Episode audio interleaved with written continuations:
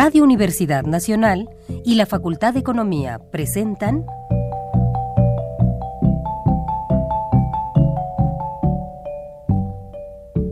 Los bienes terrenales.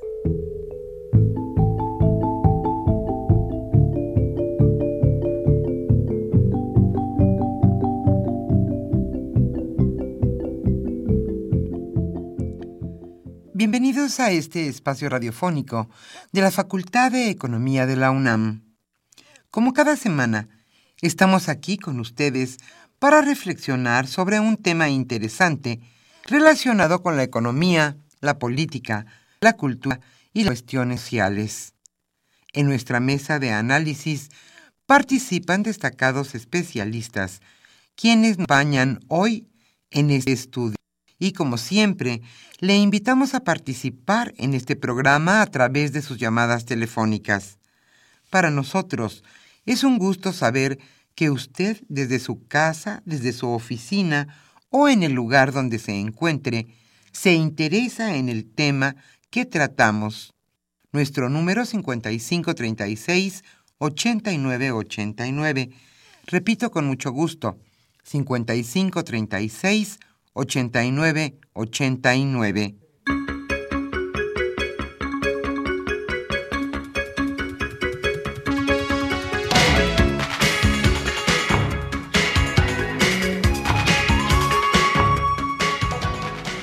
En esta agradable mañana de viernes, aquí en la capital de la República, estamos nuevamente con ustedes en este su programa Los bienes terrenales. Como siempre, tratamos de buscar un tema actual y de interés para ustedes. Hoy en nuestra mesa de análisis abordaremos los riesgos del estancamiento económico. ¿Qué es esto del estancamiento en una economía? ¿Está nuestro país en ese punto? Hoy hablaremos precisamente sobre lo que ha sido la economía en el primer semestre de este año y los riesgos que hay de que llegue al estancamiento. Carlos Javier Cabrera Adame charlará en esta ocasión con dos destacados especialistas. Guillermo Ramírez Hernández, profesor emérito de nuestra facultad y también exdirector de la misma, y con el catedrático Saúl Herrera Aguilar, indiscutiblemente especialista en este tema. ¿Qué es el estancamiento? ¿Por qué se le tiene tanto miedo a esta palabra y a esta situación? Hoy ese será nuestro tema. Como siempre le invitamos a participar en este programa. Para nosotros es un gusto que usted nos dé su opinión o nos pregunte situaciones sobre el tema que trataremos. Y como siempre también, hoy estaremos obsequiando un libro de la Facultad de Economía de la UNAM. El título del texto es México, Cruce de Siglos, 1970-2014. Pensamiento, Desarrollo y Políticas Económicas. La coordinadora de este texto es Esperanza Fujigaki Cruz. Estamos en espera de sus llamadas telefónicas. Pero antes de iniciar esta mesa de análisis, hoy vamos a escuchar música mexicana, ya que estamos en vísperas del mes patrio y además vamos a hablar sobre la economía nacional. Y también le recordamos que estamos con ustedes en los controles técnicos Socorro Montes y contestando a sus llamadas con muchísimo gusto nuestro compañero Pedro Rosales. Yo soy Irma Espinosa y estaremos con ustedes hasta las 13 horas. Y ahora sí iniciamos con la economía durante la semana.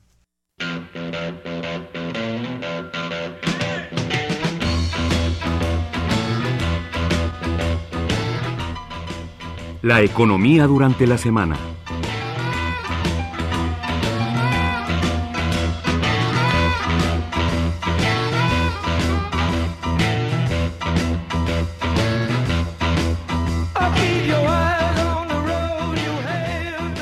Las remesas 8.9% y suman 13.156 millones de dólares.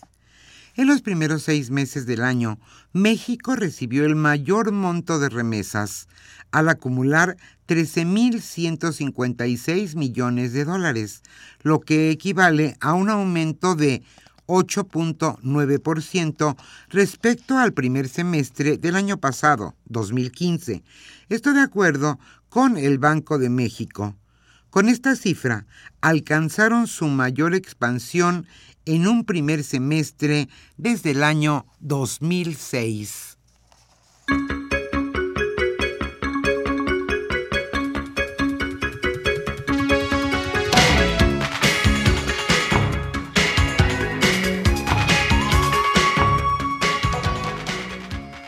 Nuestro país destinó 86 mil millones de dólares para la importación de petrolíferos. En lo que va de la presente administración, el país ha exportado divisas por casi 86 mil millones de dólares por la importación de gasolinas, gas natural y petroquímicos, en los que se incluye el metil ter butil éter. ¿Qué es esto? Es lo que se usa en la formulación de gasolinas. Esto lo revelan informes de petróleos mexicanos. México fue autosuficiente en la elaboración de gasolinas hasta el año de 1998, cuando la demanda del combustible superó la oferta doméstica de petrolíferos y en los siguientes 18 años se convirtió en importador neto, tendencia que continuará en la próxima década mientras no se construyan en nuestro país nuevas refinerías.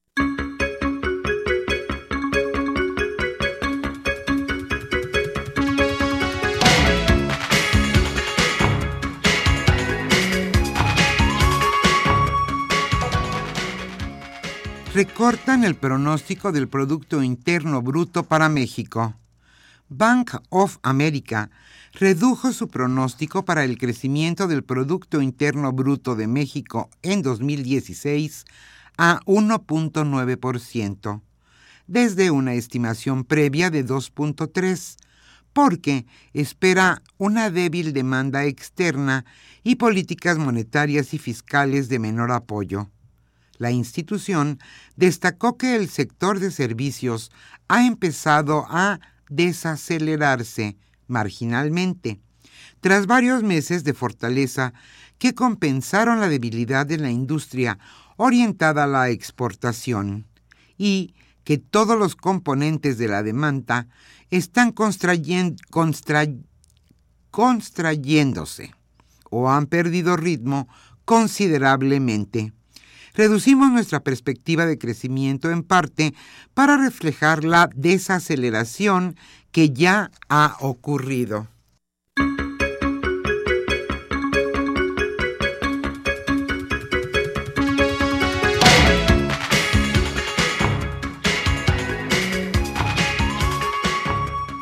Y en el mes de julio desciende la confianza de los consumidores.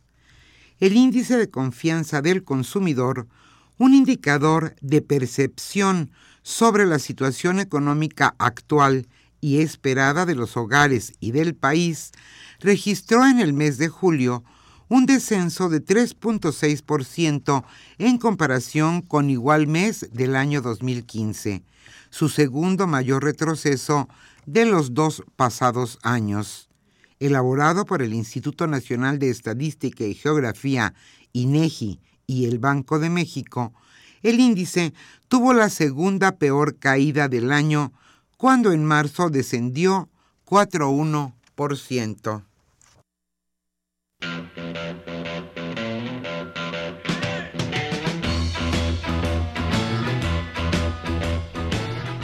El tema de hoy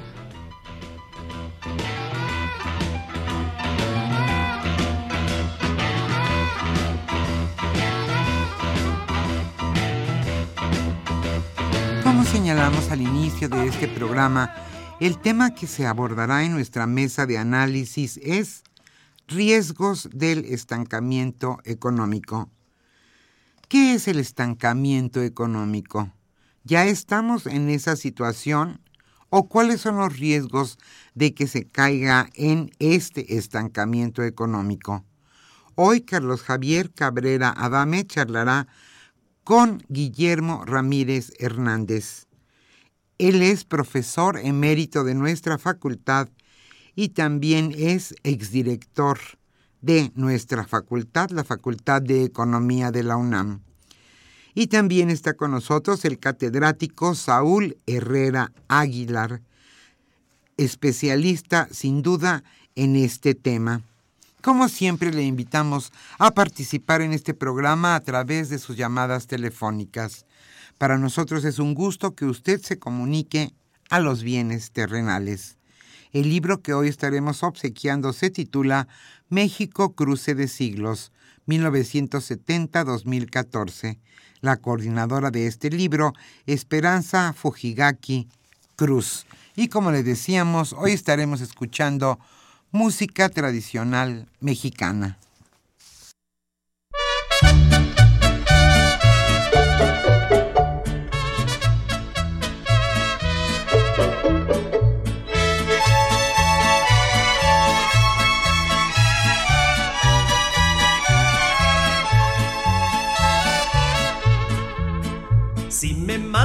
Me muero, de algo dejaré una carta dirigida a ti. Pa' que sepas que aunque tarde, mi alma que jamás debiste tú dudar de mí. Si por algo me llevaran preso, te estaría adorando desde mi prisión. En mi celda escribiré tu nombre con la misma sangre de mi corazón. Si la muerte me la dieras tú con desprecios de tu corazón. Si la muerte me la dan tus brazos, no habría prisionero más feliz que yo.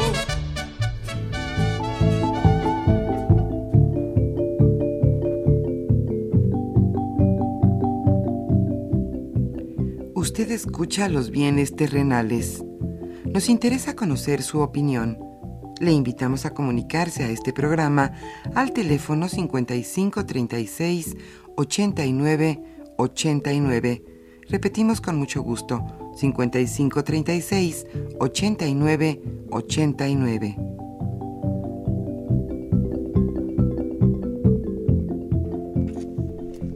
Muy buenas tardes, estimados redescuchas de los bienes terrenales. Bienvenidos a una em, emisión más de este programa que con mucho gusto lleva a ustedes la Facultad de Economía y Radio Universidad Nacional Autónoma de México. Eh, pues como ya se comentó en la introducción, hoy vamos a, considerar, a plantear, a tratar de visualizar cuáles son los riesgos eh, concernientes al estancamiento económico uno se podría preguntar, bueno, espérense, espérense, ¿estamos ya en estancamiento económico? ¿Tenemos un crecimiento bajo?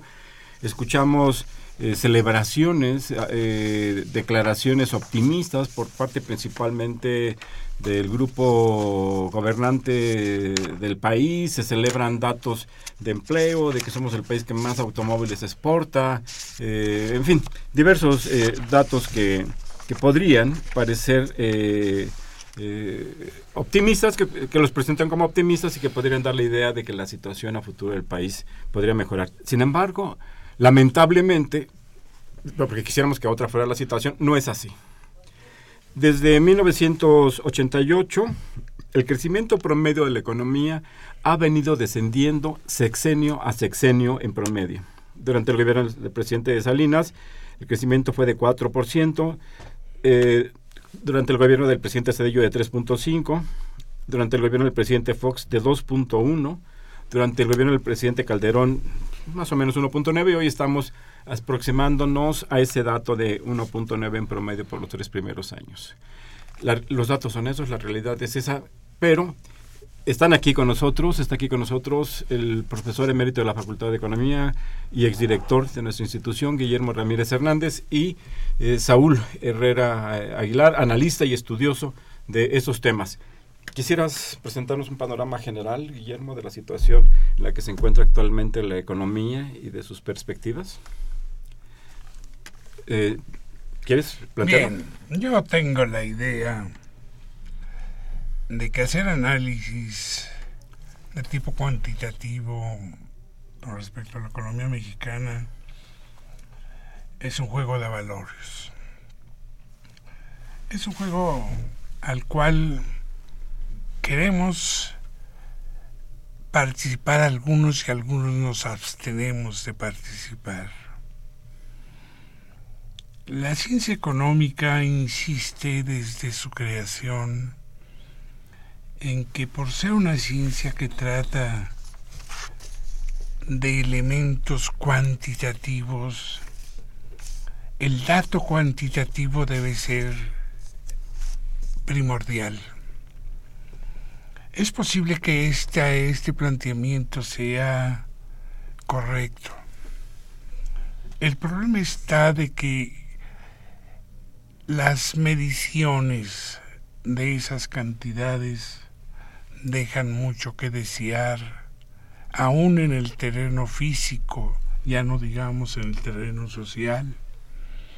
Por lo tanto, hablar de cantidades o un análisis cuantitativo es un bonito ejercicio académico, pero que no le dice nada al público en general, que es al que supuestamente este programa debe llegar. No podemos hablar de falta de estanquimiento en una situación donde la percepción de la gente es que estamos mal. Los economistas nos vamos a poner a discutir cuánto estamos mal. Yo tengo la impresión de que es un punto de vista, un planteamiento equivocado. Idea de que hay que decirle a la gente que estamos mal por N cantidad de factores. Algunos quizá no son estrictamente económicos, algunos son de tipo social, algunos son de tipo ideológico y algunos de tipo psicológico. Por ejemplo, cada día nos desayunamos con las novedades de corrupción en este país. Y el problema no es tanto que haya corrupción. El problema está de que ya no nos asombramos. Lo tomamos como una cosa natural. Y si estamos dentro del tema del programa, yo diría que ese es uno. La falta de conciencia del problema del estancamiento económico en México.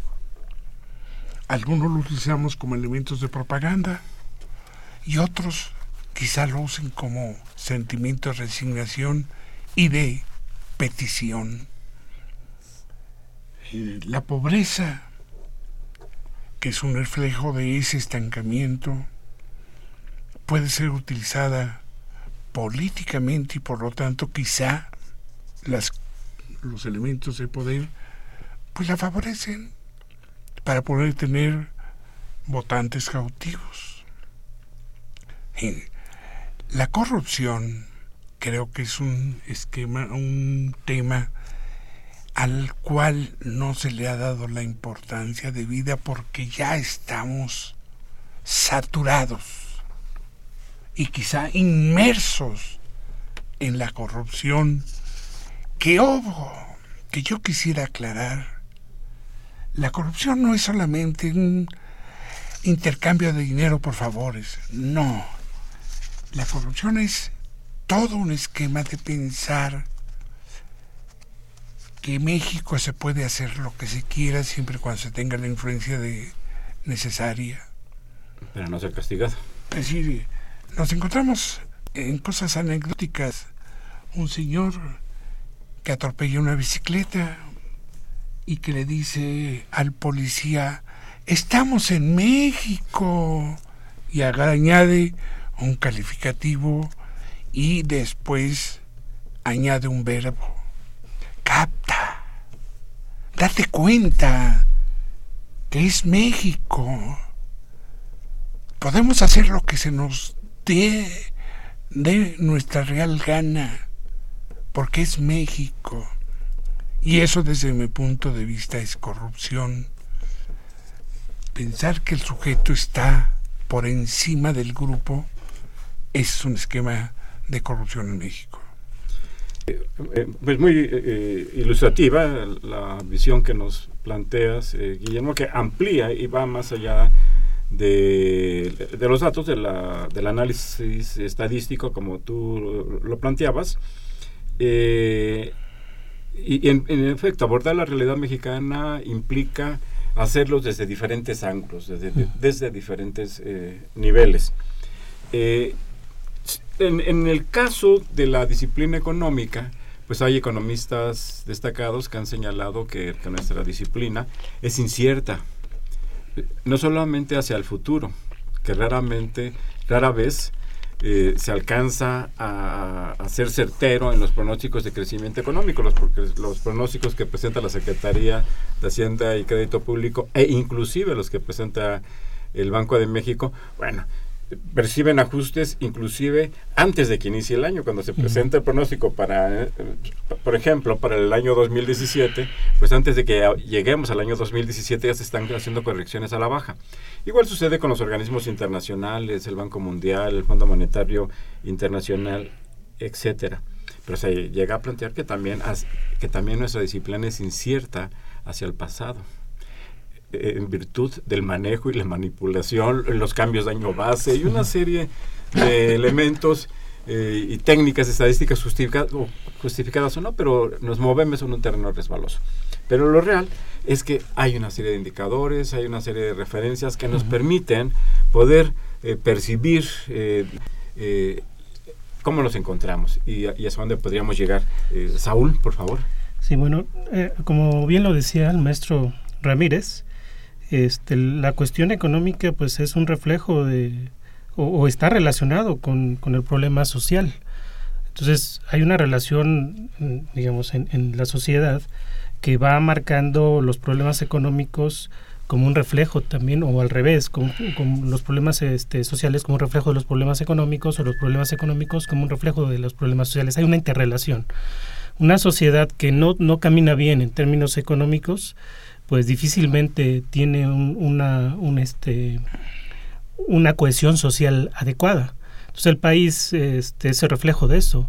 Tenemos ya décadas, más de tres décadas, eh, con este problema de bajo crecimiento, de, este, estancamiento, porque, bueno, la verdad es que comparado con las décadas anteriores, la economía mexicana en los últimos 30 años no ha logrado este, rebasar eh, ni el 3% de crecimiento en promedio, ¿no? O sea, si eso quitando la población es menos del 1%, o sea, no ha crecido. La economía está estancada y no es una cuestión este, actual, es una cuestión de décadas. Yo podría decir que, que a las personas que son de mi edad, pues no, no recordamos una, este, una época de crecimiento sostenido o de bonanza económica por más de dos, tres años, ¿no? Eso les pasa por ser jóvenes. Sí, es el problema. no por la realidad del país. Sí, por ahí, está el libro este de, la década perdida, pero la cuestión es que llevamos tres décadas con, con este lapidación de los recursos eh, con los cuales contamos. Y bueno, esto eh, ya reflejado en, en, la actualidad, pues da cuenta de esa, de, de esa inconsistencia en el desempeño económico. México no crece, crece eh, promedio 2%, por arriba del 2% en los últimos este, cinco años, íbamos a un, dato más cercano, pero en la actualidad, o sea, en el 2016, eh, bueno, no se lo tengo que decir las personas, las personas lo, lo ven reflejado en sus bolsillos. Una economía que no crece es una economía que no genera ingresos suficientes, es una economía que va desplazando a las personas de, de la posibilidad de mejora en su bienestar. Entonces, este, estos datos, como bien lo decía el, doctor, el maestro Ramírez, pues a final de cuentas a las personas no le interesan mucho, lo que les interesa es qué pasa con su bolsillo, qué pasa con su empleo, con su salario, con lo que necesitan eh, de, este, de subsistencia, los, bienes de subsistencia. Y bueno, este, no es un panorama eh, bueno por, lo que, por lo que se está este, presentando, ¿no? Cuestiones internas, por ejemplo, eh, una caída de, este, de la confianza del consumidor, lo, acaban de, de, este, de publicar este, el día de ayer, la, la, confianza del consumidor está a la baja, el Producto Interno Bruto en el último trimestre apenas creció 2.4%, tenemos problemas externos, ¿sí? por ejemplo, este, estamos muy ligados a, la economía estadounidense, dependemos mucho de lo que pasa en Estados Unidos y por lo que se ve en los pronósticos del Fondo Monetario, pues Estados Unidos no va este, a acelerar su crecimiento por lo menos este año. Entonces, este, el panorama externo en lo, lo, que respecta a lo que nosotros vendemos al exterior, pues está limitado porque la demanda de Estados Unidos no crece. Y luego sumamos a esto la incertidumbre en, por las cuestiones de los precios del petróleo, ¿no? La mezcla mexicana, pues no no este no, no está recuperando su precio. Este la semana pasada cerró apenas en 36 dólares más o menos por barril el, el precio del, del, crudo. Y bueno eso dependemos mucho de, del, del precio del barril porque parte de los ingresos públicos y parte de la actividad económica está ligada al, al petróleo todavía.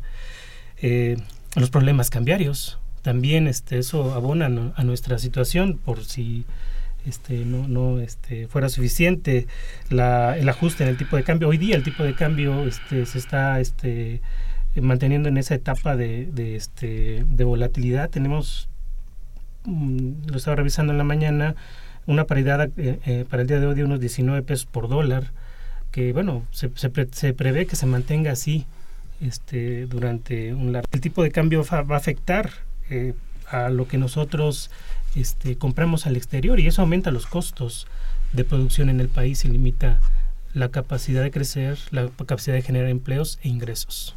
Eh, ha, ha, incorporado a la charla un aspecto pues, muy importante, Saúl, el, tem, eh, el, el, tema de externo, la situación externa.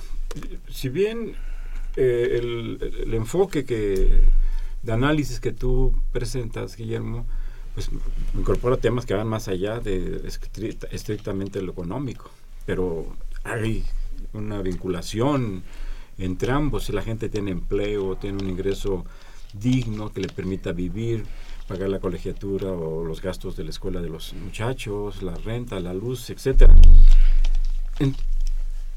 Ese es, un, ese es un ámbito y el otro ámbito es esta, todas esas características que tú mencionaste que incorporan factores hasta psicológicos, sociales, políticos, etcétera. En, esta perspectiva, eh, pues los gobiernos mexicanos han apostado mucho al exterior.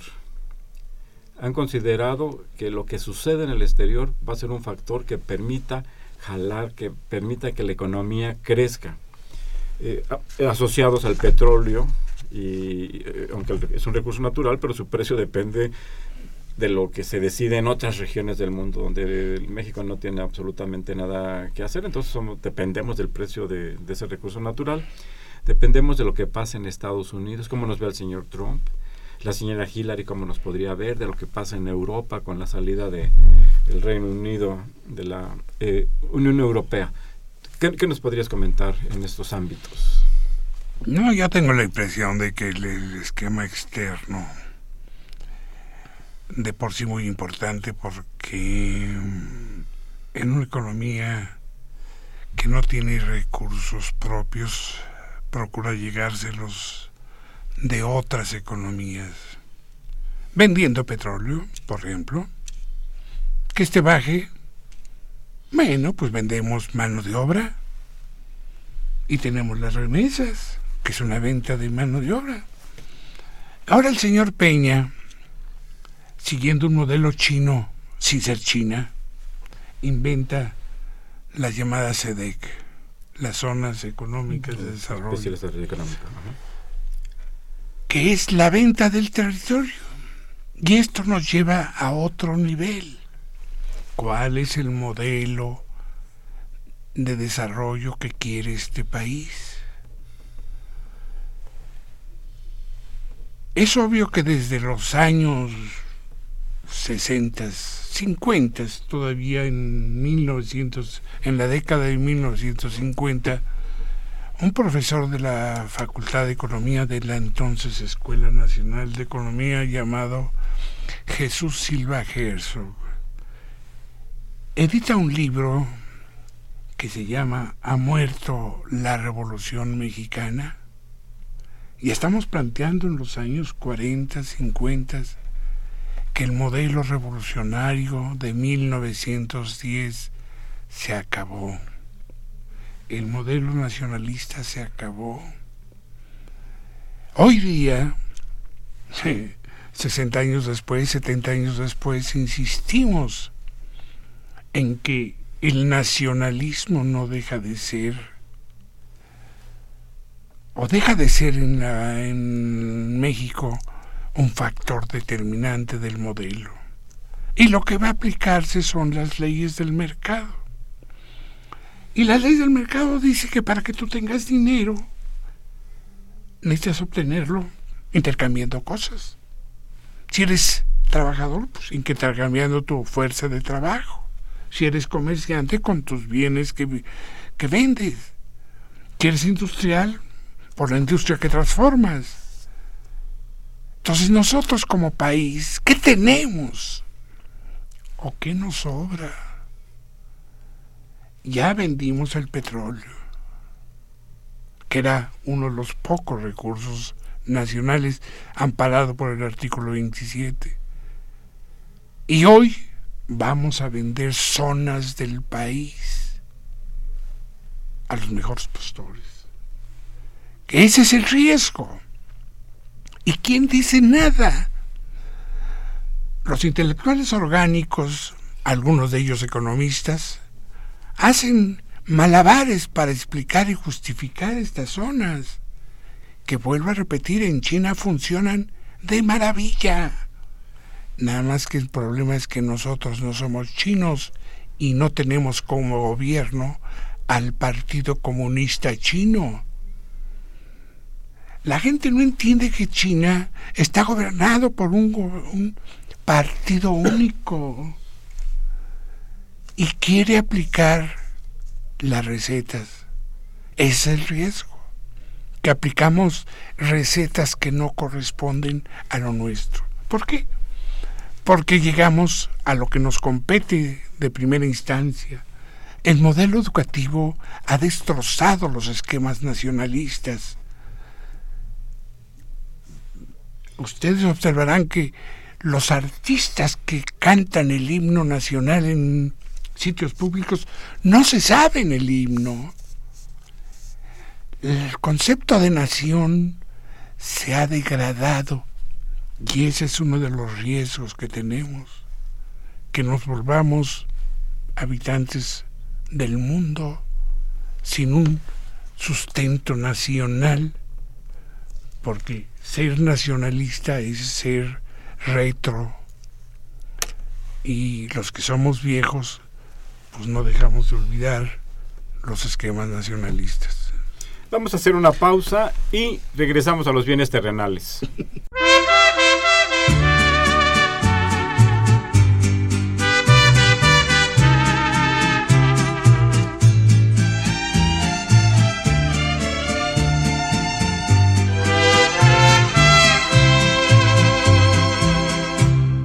Los ojos que tú tienes son luz de mis amores.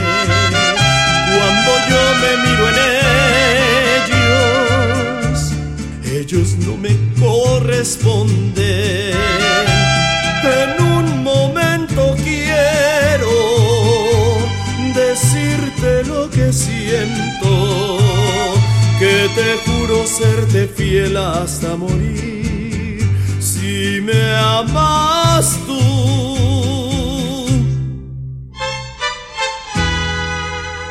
Sublime es el amor que yo he cifrado en ti. Tú en cambio ni un recuerdo guardas Yo quiero unir nuestros corazones ya para quererte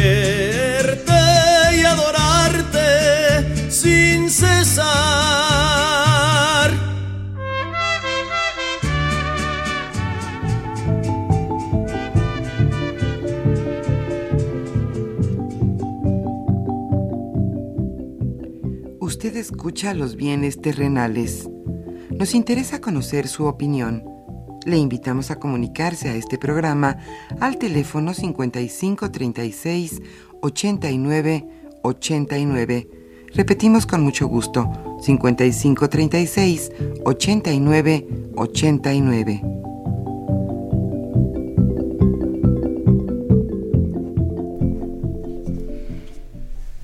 Se encuentran con nosotros en esta mesa de trabajo eh, Guillermo Ramírez Hernández, Saúl Herrera Aguilar y su servidor Carlos Javier Cabrera Adame. Eh, pues eh, quienes nos han escuchado desde el principio y los que se incorporaron recientemente a, a nuestro programa, les comentamos que, el, que nuestra emisión del día de hoy tiene como título Riesgos del estancamiento económico con lo que implícitamente estamos aceptando y reconociendo que estamos en una situación de, estancamiento, no que vayamos a, hacia ella. Y, eh, y, eso porque, como ya se ha comentado y muy rápidamente lo señalo, pues prácticamente del año 2000 a la fecha la tasa de crecimiento económico promedio ha sido del 2%. Y eso eh, tiene eh, problemas importantes en, en, muy diversos ámbitos, en el empleo, en el ingreso, en la disponibilidad de bienes, aunque el maestro Ramírez nos, ha incorporado una perspectiva que va más allá de lo es, es estrictamente económico. Eh, Saúl, tener un crecimiento eh, tan bajo durante tanto tiempo, ¿qué repercusiones, qué efectos puede tener hacia adelante, en el mediano e inclusive en el largo plazo? Bueno, eh, podríamos dividir este, digamos, este tipo de efectos eh, bajo diversas eh, áreas o diversos este, eh, temas. Por ejemplo, en el tema estrictamente económico, el no crecer eh, lo que va, lo que está generando, no es lo que va a generar, sino lo que ya está generando, lo que está percibiendo, sí, es una es una economía frágil que depende demasiado de lo externo. También es una economía que está eh, dilapidando sus recursos eh, humanos, sus recursos naturales, ofreciéndolos al mejor postor, este, que está de este condenando a generaciones a tener este un bajo nivel de bienestar, ¿no? O sea, es decir, que, que las personas que, que, viven hoy este no tienen, la mayor parte de ellos no tienen los este, recursos suficientes para tener por lo menos este, los bienes y servicios básicos, ¿no? A pesar de que la INEGI diga que el ingreso de las personas en condiciones eh, de vulnerabilidad este, creció 11% en el último año, en los últimos dos años, pues eso es un eh, elemento que todavía está en discusión, ¿no? Es el problema de la estadística, ¿no? Este, lo, real es que cuando uno como, como, consumidor va este, al mercado, cada vez este, es más reducido el poder de compra, ¿no? Entonces el bienestar por ese sentido es este, limitado. Y luego, este, por la cuestión eh, social, bueno, ya hablamos de, del, problema de, la eh, incapacidad de utilizar nuestros recursos productivos y está asociado al empleo lo que se genera son eh, elementos o válvulas de escape cada vez más eh, comunes, por ejemplo, los refugios que, ofrece la economía informal. Entonces, México sin, sin la economía informal, este, sin esa válvula de escape de la economía informal o, o de, las, de la migración hacia Estados Unidos, pues sería una economía todavía más este, golpeada. Entonces, a, largo plazo, eh, lo que tenemos es un país inviable yo lo veo así. Un país que, que está este, apostando por un modelo que no le está dando los frutos eh, adecuados o los rendimientos adecuados y que en algún momento tendrá que hacer un gran ajuste. No, no me refiero a reformas este, eh, como las que se presentan actualmente, estas reformas de gran calado, que pues no han servido de mucho, sino hay que recordar qué ha pasado con la educativa, la laboral, la energética, ¿no? por hablar de tres por lo menos, sin incluir por ejemplo la financiera, pero esas tres, eh, pues por lo que se ve, no, no están funcionando. Eh, yo quisiera agregar eh, que nos referimos mucho al tema del crecimiento económico. Y el crecimiento económico es importante para que a la vez haya desarrollo para que seamos más civilizados, para eliminar la corrupción, la impunidad, la violencia, para mejorar el transporte, el servicio de basura, para tener un medio ambiente eh, en principio menos contaminado, pero habría que aspirar a que sin eh, contaminación. A eso nos hemos estado refiriendo, pero para que haya crecimiento económico en principio, pues es necesario eh, que haya inversión, que haya inversión en equipo, que haya en maquinaria, en transporte, en infraestructura.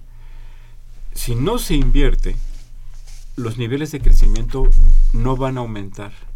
Pero no solamente no van a aumentar en el presente o, no han aumentado como lo hemos como estado ampliamente documentado, sino que hacia adelante la capacidad de crecimiento económico eh, de la, sociedad mexicana, de nuestro país, se va a ver erosionada, se va a ver mermada.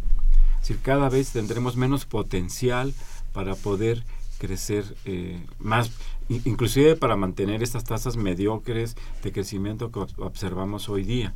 Entonces, pues necesitamos corregir, necesitamos actuar para que en la economía haya crecimiento económico y para que en los niveles eh, sociales, políticos, ideológicos, psicológicos, eh, haya un reforzamiento hacia la economía. Es decir, crecer, para que haya desarrollo y desarrollo para que haya también crecimiento económico, pero es lo que aspiramos, es lo que quisiéramos y en el país eh, estamos lejos de, estar en esa situación.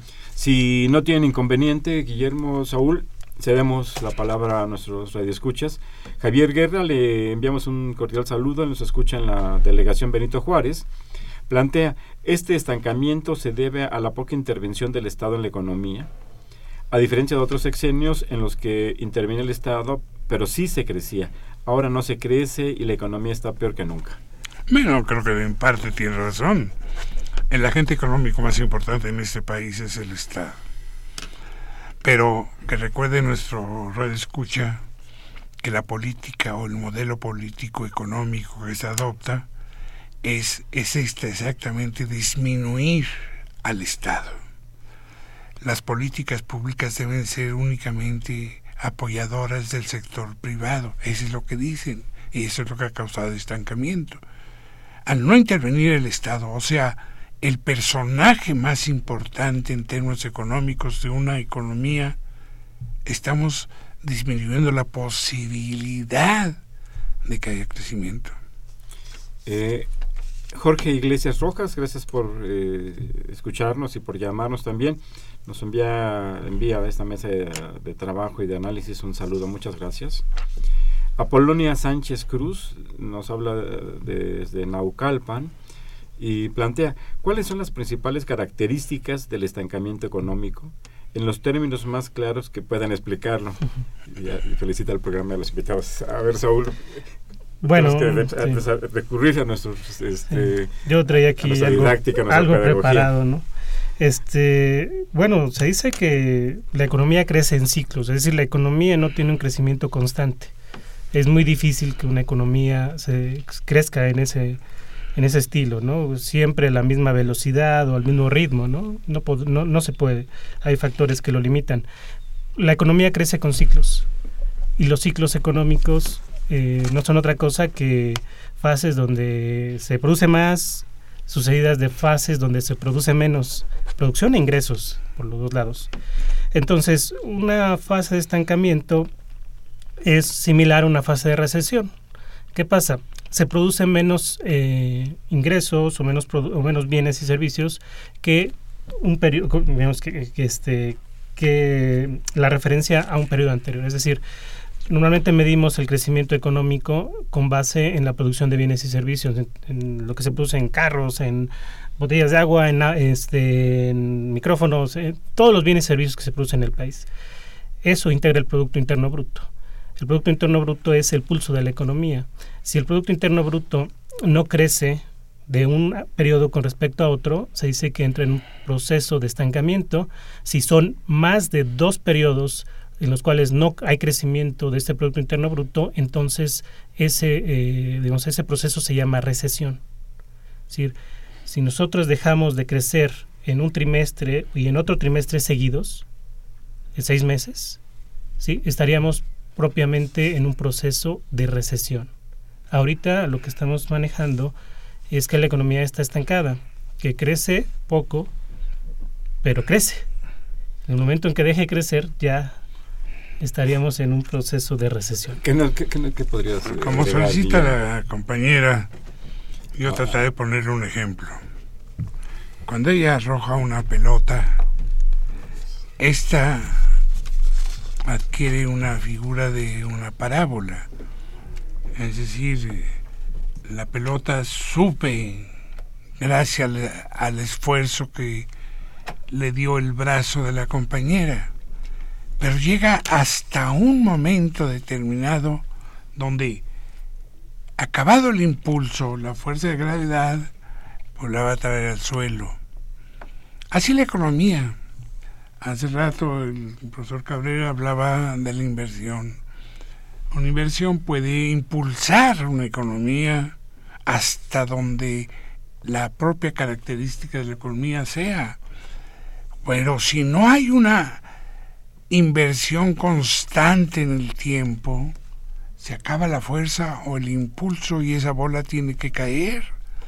Entonces imaginemos que la economía mexicana está suspendida entre la fuerza de gravedad y las posibilidades de inversión, hagamos que en este momento está en un punto muerto, donde no sabemos si va a subir o va a bajar. Todo dependerá de lo que los responsables de la política económica hagan o determinen.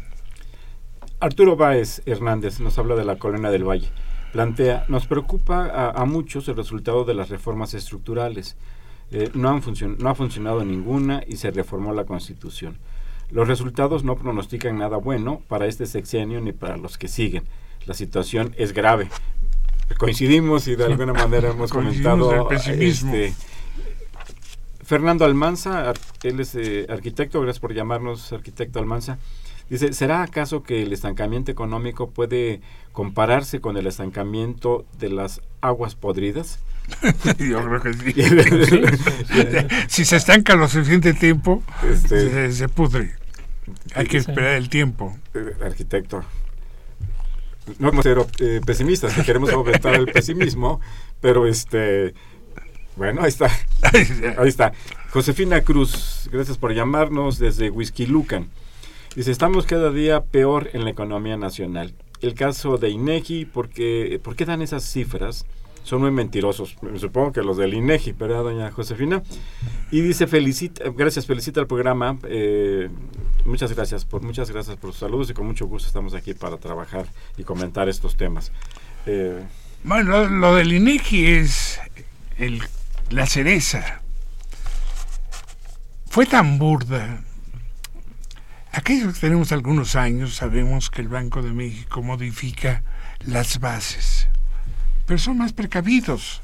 Ellos publican la metodología y aclaran muchas veces que no son compatibles una medición con otra. Es el Banco de México. Pero INEGI se pasó. Ahora sí que se pasó.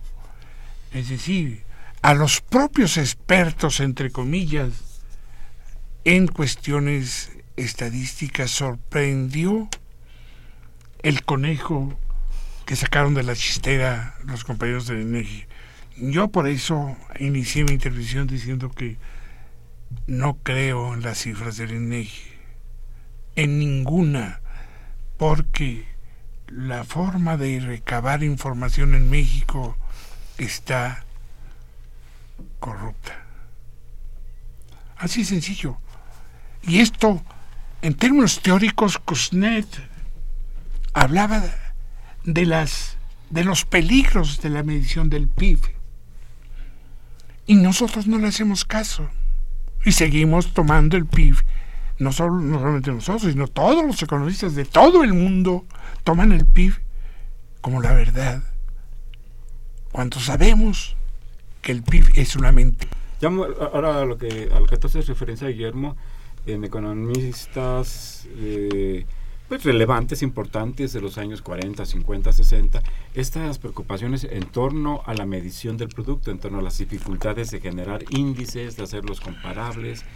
Y, esa es una discusión y una preocupación que, eh, que da la impresión de que, de que ya no está presente, de que ya no, de que ya no se encuentra, que simplemente pues los que nos dedicamos a, pues, a la academia, al análisis económico, etcétera, los tomamos como datos que con las reservas y todo lo demás, pero las tomamos más o menos como datos. ¿Tú, eh, sobre esa cuestión? Bueno, yo, yo creo que el Producto Interno Bruto es un indicador este, meramente de, referencia, es el pulso, pero es como, como en un organismo. El pulso solamente es un elemento de diagnóstico. Falta ver qué pasa con el resto del cuerpo, ¿no? Entonces, este, sí, ciertamente el PIB es, la primera referencia, pero no de ser la última. O un análisis de, de desempeño económico debe ser un análisis eh, multidimensional, donde esté la producción, donde esté el ingreso, donde esté el consumo, donde estén todos los factores que, se requieren medir.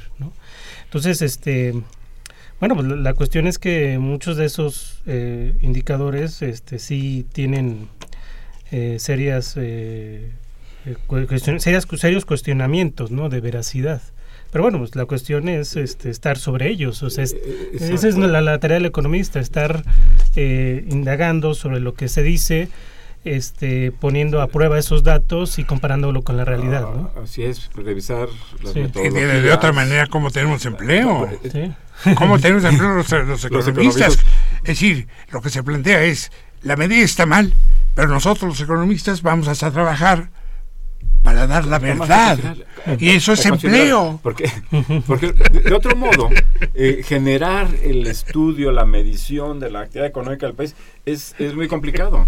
Es decir, individualmente, pues este, es, muy, es, muy difícil. Eh, Rebeca Rosalinda Aldama, muchas gracias por llamarnos desde la delegación Benito Juárez, muchas gracias por sus saludos y plantea, ¿qué podemos hacer eh, las amas de casa eh, qué le toca a los empresarios, al gobierno, a las familias para mejorar la situación en la que vivimos? Pues es muy complicado. ¿no? Es una pata muy difícil. Pero bueno, de, inicio yo creo que necesitamos como personas tener una buena planeación. Eso es lo, lo, básico. Y bueno, la cuestión del ingreso ese ya son otros eh, factores externos, no los que pueden estar influyendo, pero yo creo que tanto como personas, como sociedad y país, nos urge una buena cultura de planeación. Eh, estamos ya, nos quedan unos cuantos minutos. Eh, gracias a don José Ambrís por llamarnos desde Coacalco. Él plantea que se discute sobre la crisis económica en Occidente y no, y no es otra cosa que la muerte del capitalismo, lo que Marx ya había pronosticado hace 150 años. Transmitimos un, su comentario. Eh, Juana Amelia Carrillo, gracias por llamarnos desde Tlanepantla, feliz, gracias por sus saludos, y señala que el, profesor emérito tiene toda la razón, Guillermo Ramírez, eh, no nos estamos dando cuenta que están vendiendo al país por metro cuadrado, nos están dejando sin patria, está eh, está, le gusta mucho el programa. Muchas gracias, doña Juana. saludo aquí para el maestro Guillermo Ramírez. Manuel Díaz Mejía, gracias por llamarnos también, es egresado de la UNAM felicita, gracias, muchas gracias por sus saludos eh, eh, y desea que el programa continúe pues mientras podamos y nos aguanten aquí, pues, ahí, andaremos.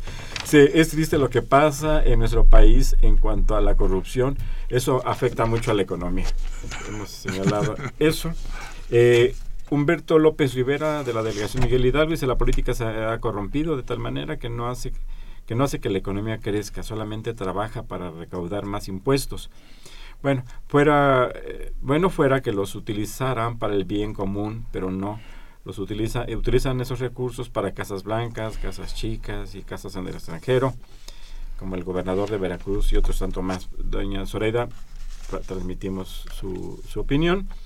Humberto Deita, gracias por llamarnos de Tecamac, plantea, hay tanta corrupción que hasta la Bolsa Mexicana de, de Valores está funcionando mal ya se sospecha de sus sistemas informáticos ya que se han suspendido varias veces eh, varias veces y durante varias horas sus operaciones.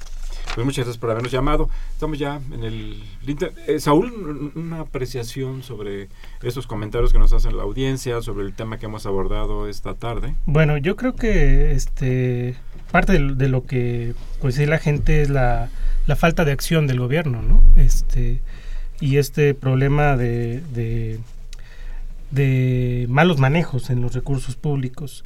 Bueno, este, a todo la cuestión de del bajo crecimiento hay que considerar que la apuesta eh, por digamos, eh, intervenir es meramente eh, presencial, no hay una, no hay una política económica activa que permita, por ejemplo, fomentar la inversión pública, pero pública. Lo que estamos viendo es una este, política de apoyo a proyectos privados. Entonces eso históricamente es incorrecto. Yo recuerdo un capítulo de los del ahora famoso del famoso libro de este del Capital en el siglo XXI de Tomás Piketty, donde habla acerca de los países que han tenido mejor desempeño económico, y dice que esos países son eh, exitosos porque lo hacen con recursos propios. Este, una, apreciación, un comentario. Yo creo que el último comentario es lo real. En el momento que el mexicano se dé cuenta que el gobierno y lo que representa solamente le interesa la ganancia y no le interesa el bienestar colectivo, en ese momento el pueblo mexicano pues tendrá que votar por otros partidos. Porque en última instancia... está la vía política. La vía política. Muchas gracias. Eh, pues eh, agradezco mucho a, Guillermo Ramírez Hernández, eh, profesor emérito de la Facultad de Economía y el director de nuestra institución, a Saúl Herrera Aguilar, profesor y analista de los de temas económicos, su asistencia a esta mesa, que es nuestro programa. A ustedes les agradezco mucho que nos hayan escuchado y más todavía que se tomen la molestia de llamarnos, llamadas que recibimos con mucho gusto por parte de ustedes. Les recuerdo que Los Bienes Terrenales es un programa de la Facultad de Economía y de Radio Universidad Nacional Autónoma de México. Muchas gracias por habernos escuchado, muy buenas tardes y los esperamos el próximo viernes a una emisión más de este programa. En esta ocasión estuve, estuvo con ustedes su servidor Carlos Javier Cabrera Adán. Muy buenas tardes. Agradecemos su atención y participación en este programa a través de sus llamadas telefónicas y la invitamos la próxima semana a la misma hora en otro programa más de los bienes terrenales. La coordinación general fue de Carlos Javier Cabrera Adame.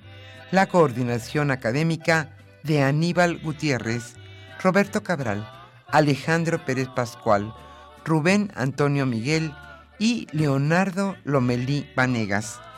En los controles técnicos, nuestro compañero Humberto Sánchez Castrejón y en la voz y producción su amiga Irma Espinosa, quien se despide de ustedes y le desea un agradable fin de semana.